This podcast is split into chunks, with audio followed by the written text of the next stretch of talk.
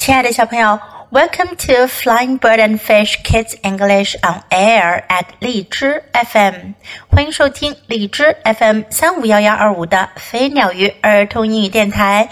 This is Jessie，我是荔枝优选主播 Jessie 老师。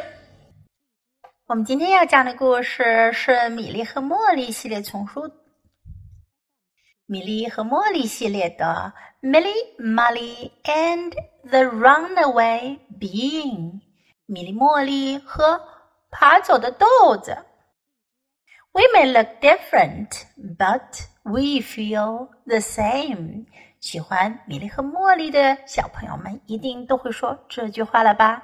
我们看起来不一样，但我们的感受是相同的。Milly and Molly watched Aunt Maud plant her climbing beans. She had one left over。米莉和茉莉在看我的阿姨种爬墙豆，她剩下了一颗小豆苗。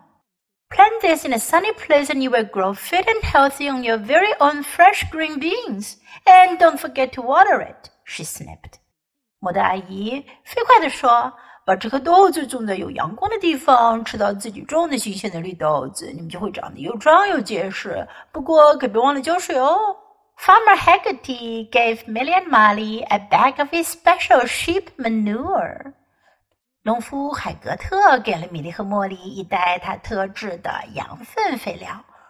feed this to your being, and it too will grow strong and healthy," he said. 他说：“给豆子施上这些肥料，豆子也会长得又壮又结实。” Milly and Molly fed and watered their being every night. 每天晚上，米莉和茉莉都给豆子施肥浇水。The being began to climb. 豆子开始爬墙了。It climbed up over the wall and into the lemon tree next door. 它爬上墙，爬到邻居的柠檬树上。It climbed over the fence and into the peach tree in the garden next door to that。他爬过篱笆，爬到另一家人花园里的桃树上。Milly and Molly ran to find Aunt Maud. Our bean won't stop climbing, they said. 米莉和茉莉跑去告诉牡丹阿姨说：“我们的豆子在不停的爬。” Aunt Maud rubbed her chin. That bean knows exactly where it's going, she sniffed. It will stop when it gets there.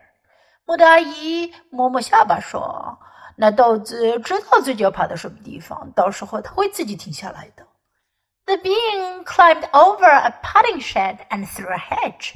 豆子爬过一座小屋，爬过一道树篱。A crowd was beginning to gather. 一大群人围了上来。Millie and Molly's bean was famous. 米莉和茉莉的豆子出名了。Where is it going? They asked Aunt Maud. 他们问莫的阿姨：“这豆子要爬去哪呀？” It knows exactly where it's going, sniffed Aunt Maud. It will stop when it gets there.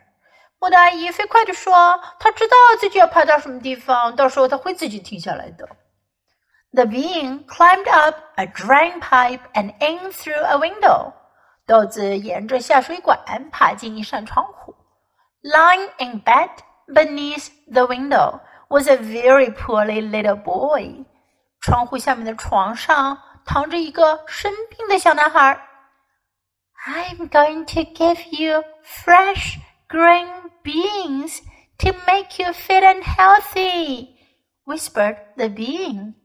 豆子轻声地说：“我要给你吃新鲜的绿豆子，让你变得又壮又结实。” The poor little boy couldn't believe the famous being had come specially to see him. 生病的小男孩简直不敢相信，出名的豆子居然专门来看望他。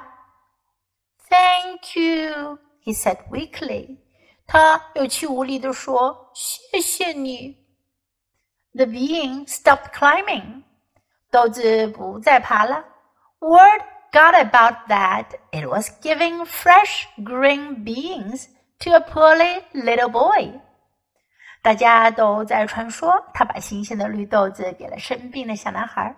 What did I tell you? snipped Aunt Maud. That bean knew exactly where it was going. 莫大姨飞快地说：“我跟你们说什么来着？豆子就是知道自己要去哪儿。” The poor little boy ate the fresh green beans and grew stronger and stronger. 身边的小男孩吃了新鲜的绿豆子，变得越来越结实。Then one morning, he opened his front door and walked out into the sunshine. 一天早上，他打开前门，走到阳光下。An almighty cheer went up from the crowd. 人群中发出了一阵响亮的欢呼。There, snipped Aunt Maud, our fresh green beans made you grow fit and healthy. 莫大姨飞快地说：“看看，我们的新鲜的绿豆子让你变得健康又结实。” I'm sure my bag of special sheep manure had something to do with it, mused Farmer Haggerty. 若有所思地说：“我相信我那袋特制的羊粪肥料也起了作用。” Fiddlesticks! sniffed Aunt Maud. That thing knew exactly where it was going. 我的阿姨飞快地说：“胡说八道！那豆子自己知道该去哪儿。”小朋友们，这个 runaway bean 会爬走的豆子是不是很有趣呢？他还知道自己去找到那个生病的小男孩，送上他的关心哦。Now let's practice some sentences in the story. Don't forget to water it. 别忘了给它浇水。Water 是水的意思，这个词呢也可以用作动词哟，意思呢是给什么什么浇水，给植物浇水叫 water。Don't forget to water it. It will stop when it gets there. 它到那儿的时候会停下来的。It will stop when it gets there. Where is it going? 它要去哪儿呀？Where is it going? It knows exactly where it's going. 它知道自己要去哪。It knows exactly where it's going. Exactly 是确切的。I'm going to give you fresh green beans. 我要给你新鲜的绿豆子。I'm going to give you fresh green beans. What did I tell you? 我告诉你什么来着？What did I tell you? Now let's listen to the story once again. Milly, Molly, and the Runaway Bean. We may look different, but we feel the same. Milly and Molly watched Aunt Maudie plant her climbing beans. She had one left over. Plant this in a sunny place and you will grow your very own fresh green beans. And don't forget to water it, she sniped. Farmer Haggerty gave Milly and Molly a bag of his special sheep manure. Feed this to your bean and it will grow strong and healthy, he said. Milly and Molly fed and watered their bean every night. The bean began to climb. It climbed up over the wall and into the lemon tree next door. It climbed over the fence and into the peach tree in the garden next door to that. Milly and Molly ran to find Aunt Maudie. Our bean won't stop climbing, they said. Aunt Maudie rubbed her chin. That bean knows exactly where it's going, she sniped. It will stop when it gets there. The bean climbed over a potting shed and through a hedge. A crowd was beginning to gather. Milly and Molly's bean was famous. Where is it going? They asked Aunt Maudie. It knows exactly where it's going, sniped Aunt Maudie. It will stop when it gets there. The bean climbed up a drain pipe and in through a window. Lying in bed beneath the window was a poor little boy. I'm going to give you fresh green beans to make you fit and healthy, whispered the bean. The unwell little boy couldn't believe the famous bean had come especially to see him.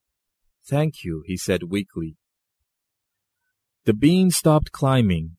Word got about that it was giving fresh green beans to an unwell little boy. What did I tell you? sniped Aunt Maudie. That bean knew exactly where it was going.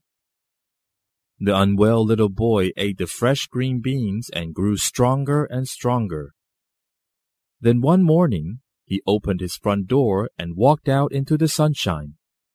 An almighty cheer went up from the crowd. There, sniped Aunt Maudie, our fresh green beans made you grow fit and healthy. I'm sure my special bag of sheep manure has something to do with it, mused Farmer Hogarty. Fiddlesticks, sniped Aunt Maudie. That bean knew exactly where it was going. 小朋友，你喜欢今天的故事吗？记得给 Jess 老师点赞哦！还有，别忘了下载到手机上收听，更方便哦。Thanks for listening. Until next time. Goodbye.